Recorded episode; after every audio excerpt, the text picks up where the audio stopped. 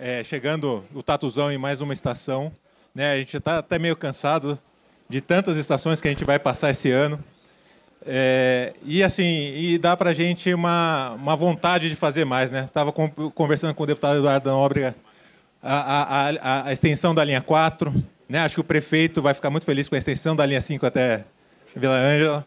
Né? A gente está discutindo a fase 3 com a Coaxiona para levar o, o, a linha 6 tanto para a Moca quanto para a estação Nova Camp, Velha Campinas, né? da Estrada Velha de, Velha de Campinas.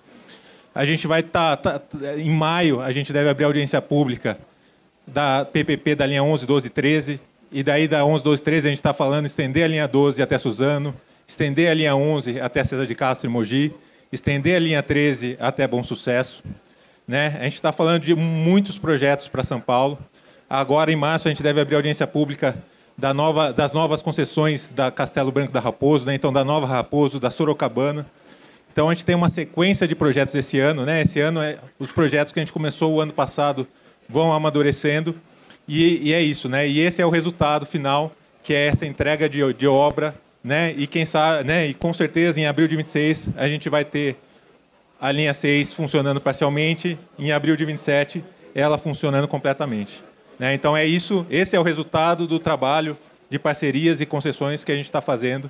Né? Eles demoram um pouco para acontecer, mas quando acontece tem um impacto gigantesco na sociedade. Tá? Obrigado.